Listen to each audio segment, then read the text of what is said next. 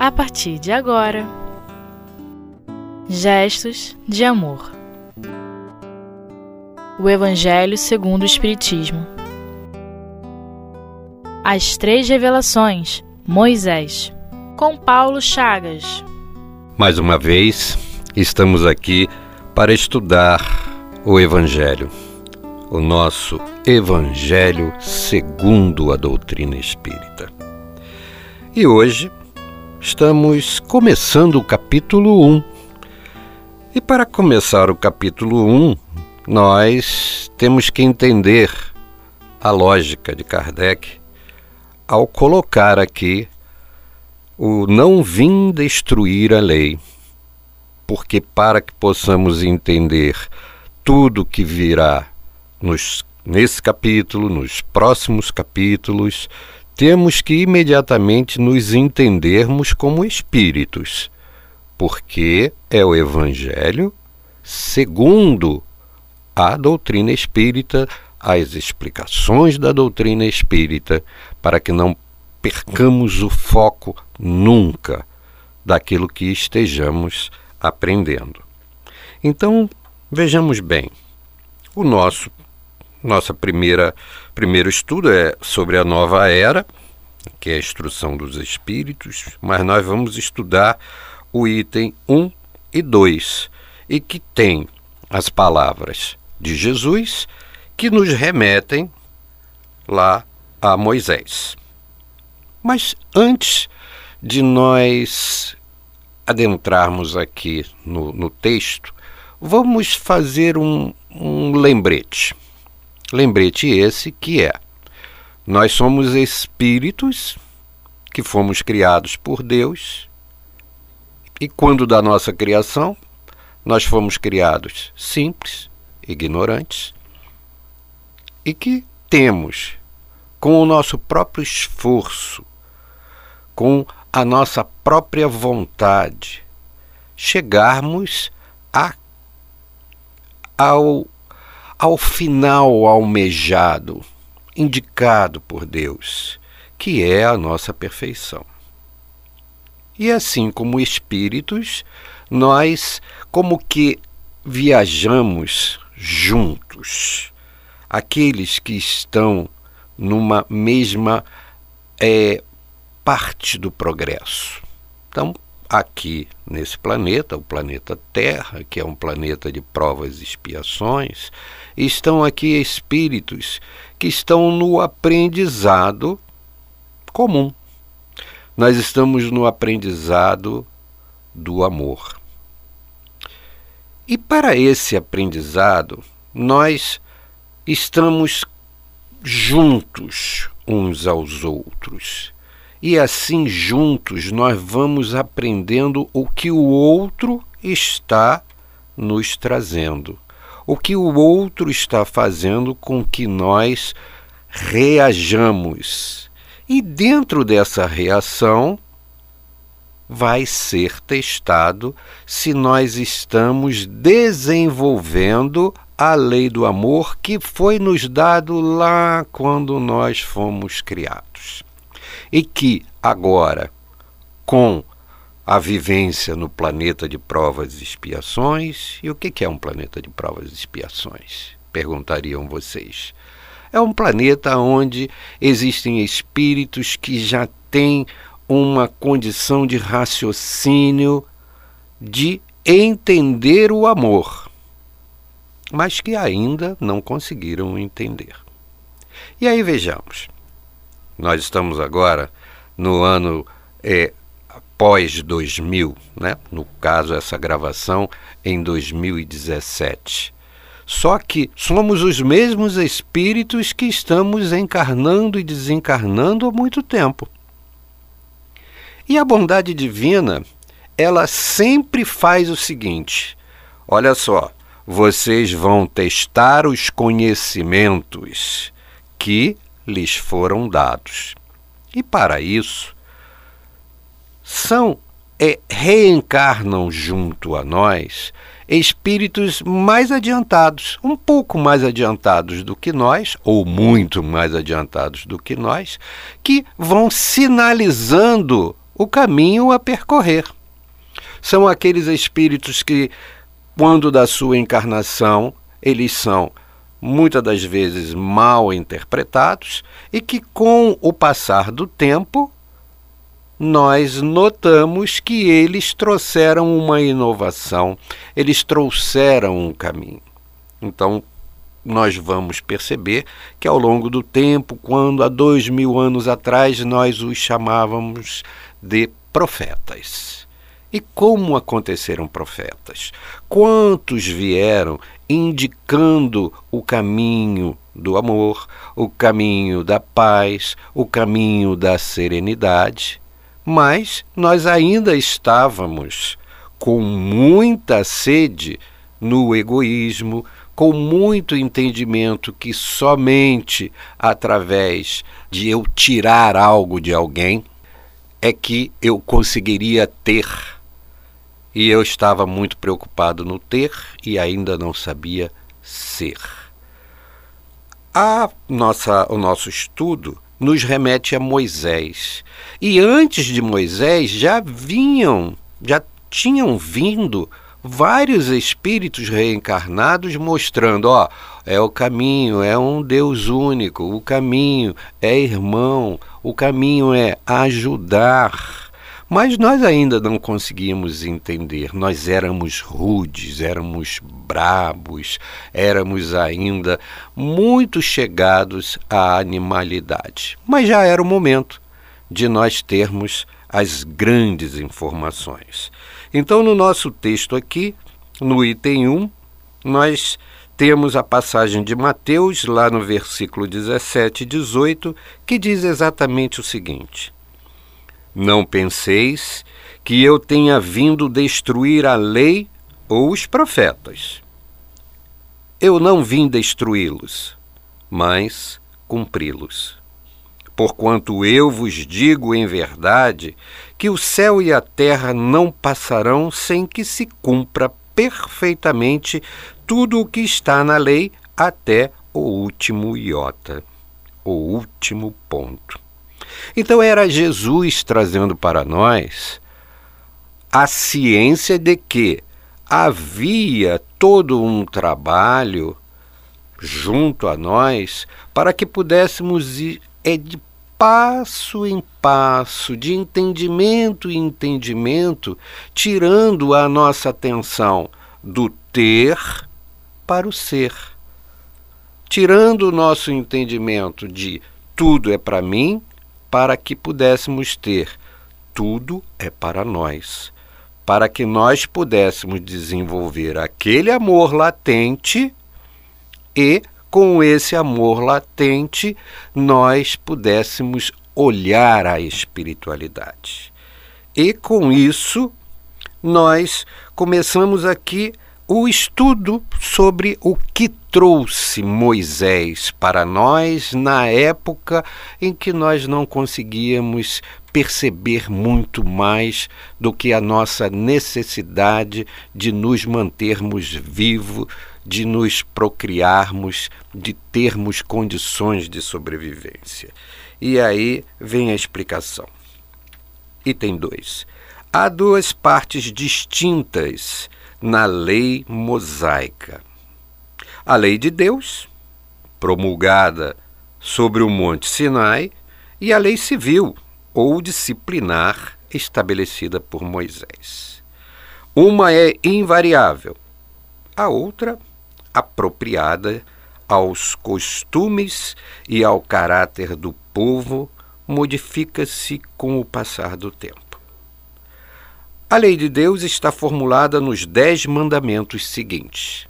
Mas antes de nós percebermos isso, temos que fazer retroagir um pouco. Moisés era o legislador de um povo dócil? Não. De um povo que estava ainda aprendendo ou sendo colocado de uma maneira que pudesse aprender a viver o amor. E por isso passou pelo período de escravatura. Ele estava sendo liberado para que com essa liberdade ele pudesse entender leis menos terra a terra e que nós vamos desenvolver no próximo bloco.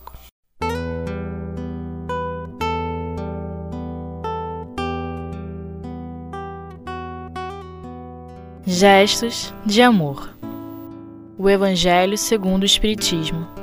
Então vamos retomar aqui o nosso estudo, relembrando que Moisés, além do Monte Sinai, ele tinha é, a necessidade de levar aquele povo a ter um entendimento que esse entendimento, agora olhando de trás, de, é, de trás para frente, né? Ou de frente para trás, não sei, me perdi agora.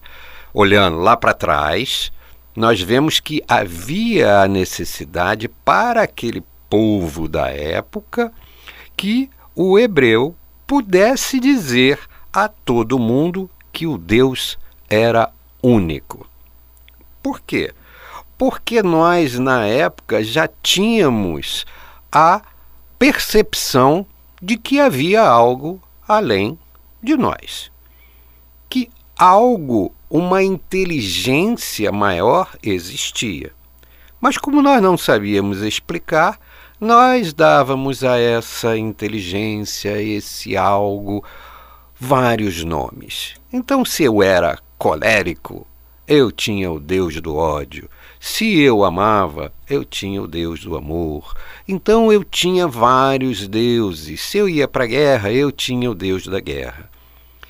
E o povo hebreu que estava lá junto com o, os egípcios, que tinham essa multiplicidade de deuses, fazia com que se perdesse aquela ideia de um Deus único. Então, Moisés que era médium, num determinado momento, já fora do, do Egito, subiu ao monte, que nós sabemos ser o Monte Sinai, e lá teve a comunicação de Deus. Deus veio e comunicou-se diretamente com Moisés.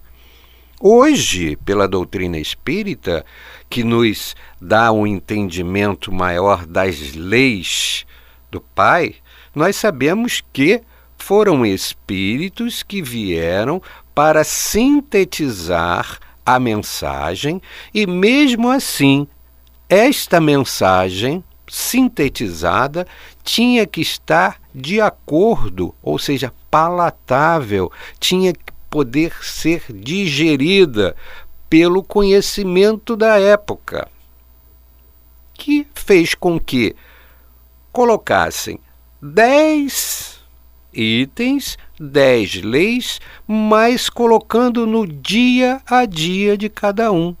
E mesmo assim foi muito difícil.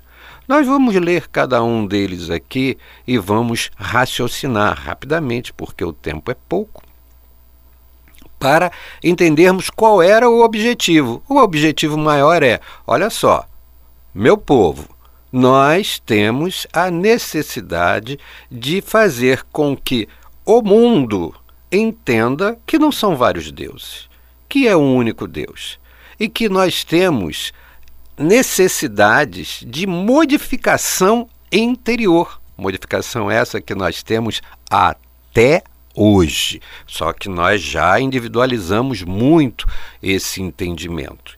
E aí nós vamos lá. Item 1 da lei. Eu sou o Senhor vosso Deus que vos tirei do Egito, da casa de servidão. Não tereis outros deuses estrangeiros diante de mim. Não fareis imagem esculpida, nem figura alguma de tudo o que está em cima no céu e embaixo sobre a terra, nem de tudo o que está nas águas sob a terra. Vós não os adorareis, nem lhes prestareis cultos soberanos. O que, que era isso?